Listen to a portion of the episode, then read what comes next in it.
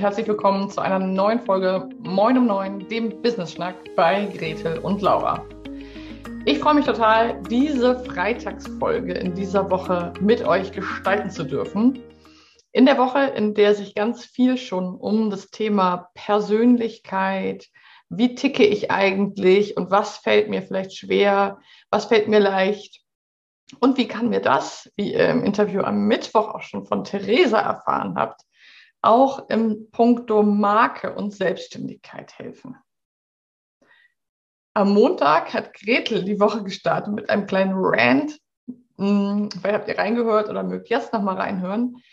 Denn Gretel hat erzählt, dass ihr ganz häufig begegnet, dass Menschen sagen, ja, hm, ich bin halt so ein bisschen introvertiert, deswegen mag ich das nicht so mit dem Verkaufen. Ich bin halt nicht so eine Rampensau ähm, und damit auch so ein bisschen Gründe finden, als Selbstständige nicht verkaufen zu müssen. Gretel hat damit einmal ein bisschen aufgeräumt und wenn das für dich zutrifft, wenn das ein Thema ist, was dich interessiert, dann geh auf jeden Fall nochmal zurück in die Folge vom Montag. Am Mittwoch hat Theresa Esani im Interview mit mir darüber gesprochen, was eigentlich eine Marke ist, hm, wie sie das interpretiert mit ihrer Expertise als Markenpassionista und warum es so wichtig ist, eine Marke zu sein, zu werden, sich dahin zu entwickeln. Und schau da unbedingt nochmal rein, denn es gibt auch gerade Theresas tolle Challenge, an der wir teilnehmen können. Heute möchte ich dich einmal mitnehmen auf eine Reise aus meiner psychologischen Perspektive auf das Thema Pers äh, Persönlichkeit. Denn es ist ja schon so, dass wir ganz häufig jetzt in unserer heutigen Zeit sagen, dass man halt nicht in Schubladen denken soll und dass wir alle Individuen sind und dass äh, man nichts verallgemeinern soll und so weiter. Und ich möchte heute aber ein bisschen eine Lanze brechen fürs Schubladendenken. Das klingt jetzt vielleicht erstmal ein bisschen so, hä? Alle, die mich kennen, wissen ja auch, dass ich sehr individuell bin, ähm, mir das große Freude macht, Individuen zu begleiten und ich einfach auch zum Beispiel in unserer Mastermind das so spannend finde, wie jede einzelne tickt, wo Schwierigkeiten sind, wo aber auch Leichtigkeit ist. Und nichtsdestotrotz möchte ich heute in dieser Folge einmal sozusagen einen Impuls setzen zum Thema, warum Schubladendenken auch sinnvoll sein kann und warum wir Menschen das machen. Ganz grundsätzlich ist es so, dass unser menschliches Gehirn komplett überfordert wäre damit, jeden Tag alle Informationen, die das Gehirn so bekommt, alle Reize, die wir sehen, neu zu verarbeiten, neu zu clustern, neue Schubladen zu entwickeln und die Dinge dort reinzutun. Das wäre way too much.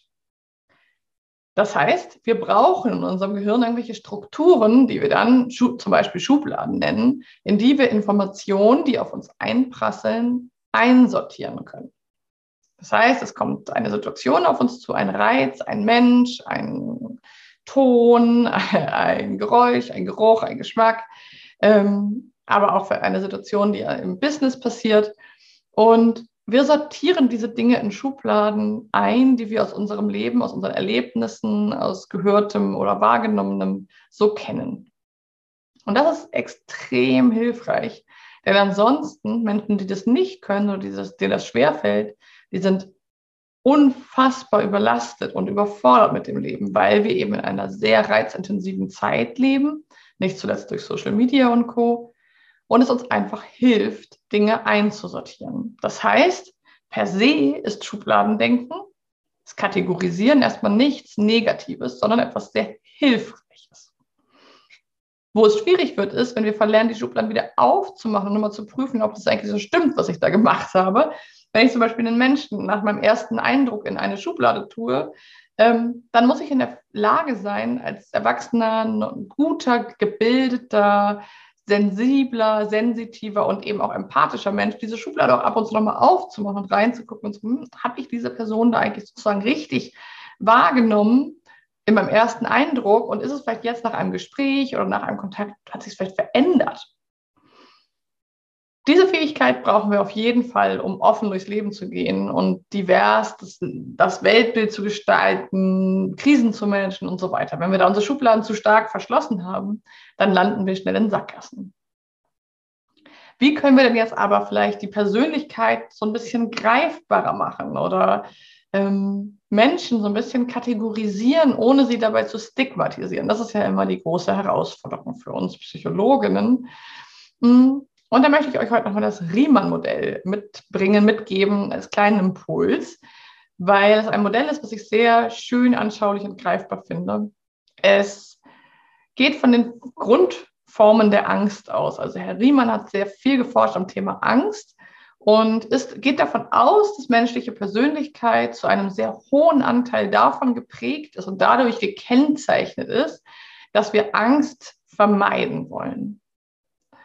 Und er hat daraus vier verschiedene Persönlichkeitstypen entwickelt, die eben dieses Modell sozusagen abbildet und wo ich euch heute mal beim Zuhören einladen möchte, wo ihr euch denn da so einordnen würdet.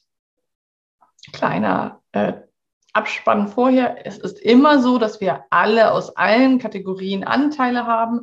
Sonst wären wir in der pathologischen Ecke, sonst wären wir wirklich äh, psychisch, mental nicht gesund.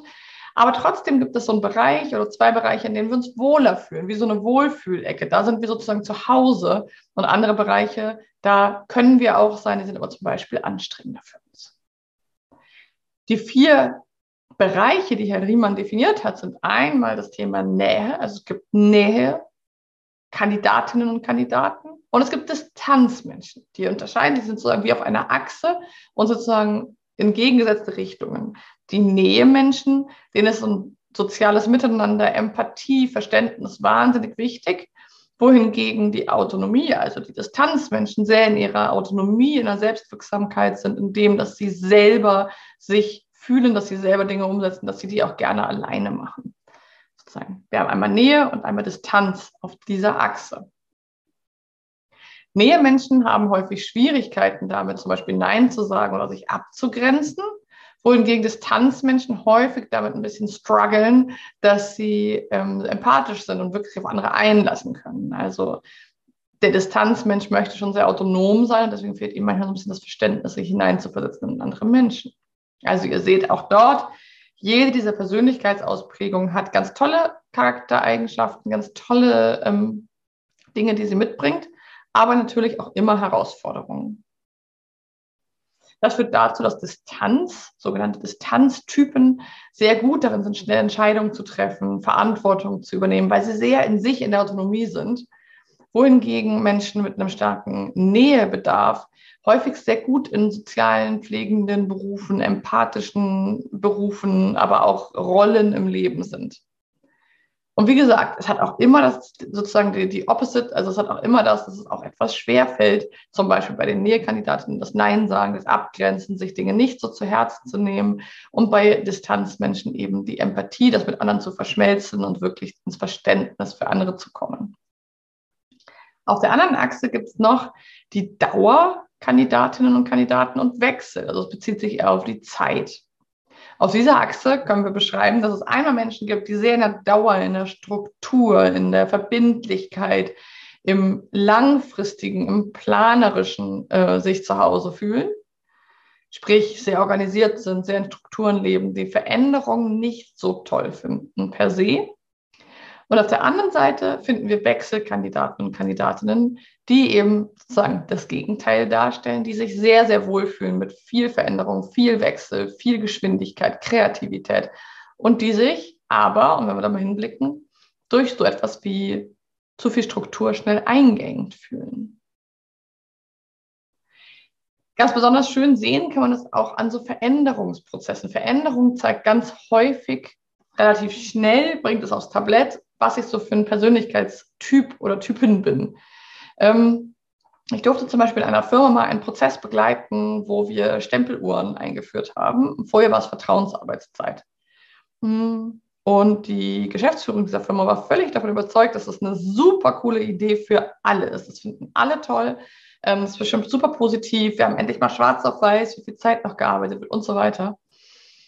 Und das war nicht so. Ungefähr die Hälfte des Teams ähm, fand es großartig und eine andere Hälfte des Teams fand es nicht so cool und hat gesagt, hey, ja, wenn ihr mir nicht mehr vertraut, dann muss ich hier auch gar nicht mehr arbeiten und ähm, das schränkt mich in meiner Freiheit ein, ich fühle mich kontrolliert, ich fühle mich eingeengt und sind dann ein bisschen auf die Barrikaden gegangen. Was sagt uns das? Menschen sind unterschiedlich und je nachdem, welcher Persönlichkeitstyp wir auch sind, wirken Veränderungen auf uns unterschiedlich. Und das ist auch im Business-Kontext natürlich so. Grundsätzlich lässt sich sagen, dass zum Beispiel Dauermenschen damit ein bisschen größere Schwierigkeiten haben, sich auf schnelle Veränderungen einzustellen und eigentlich lieber so beim gewohnten Altbewährten bleiben.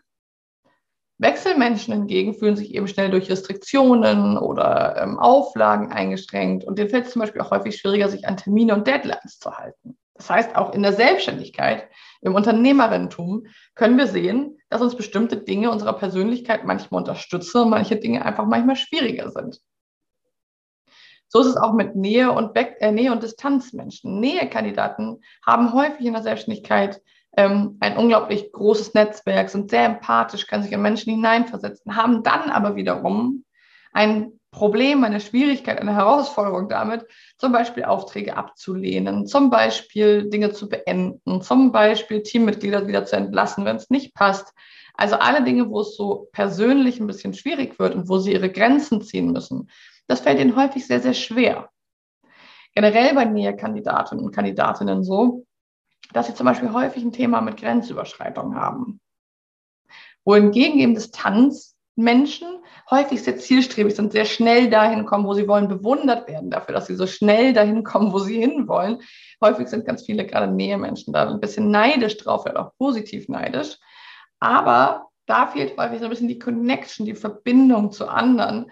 Und manchmal sind sie so ein bisschen Lonely Wolf-mäßig unterwegs und vermissen aber auch die wahre Verbindung zu anderen. Jetzt möchte ich die Gunst der Stunde hier nutzen auf diesem Freitag und mal fragen, was du glaubst, was du so für eine Kandidatin oder Kandidat bist. Wo hast du dich am ehesten angesprochen gefühlt? Wo würdest du sagen, oh ja, das trifft schon wirklich auf mich zu?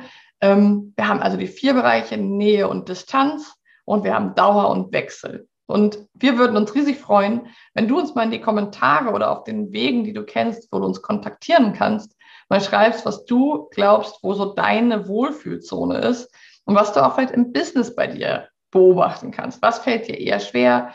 Wo hast du Herausforderungen und wo bist du super gut aufgestellt und deine Persönlichkeit, äh, kennst du vielleicht deine Persönlichkeit auch schon ganz gut?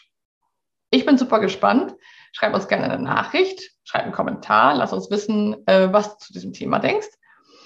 Und schenk uns auch super gerne auf Spotify und Co. fünf Sterne, eine Bewertung. Ähm, da kann man jetzt wunderbare Sterne auswählen oder eben auch bei iTunes. Also in diesem Sinne freuen wir uns sehr, wenn du uns einen netten Kommentar da lässt. Und ich wünsche dir und euch jetzt ein wunderschönes Wochenende. Wir sind schon am Ende der Woche. Und wir hören uns nächsten Montag zur nächsten Folge Moin um Neun bei Gretel und Laura wieder. Bis dann, hab's ganz gut und eine schöne Zeit. Ciao, ciao.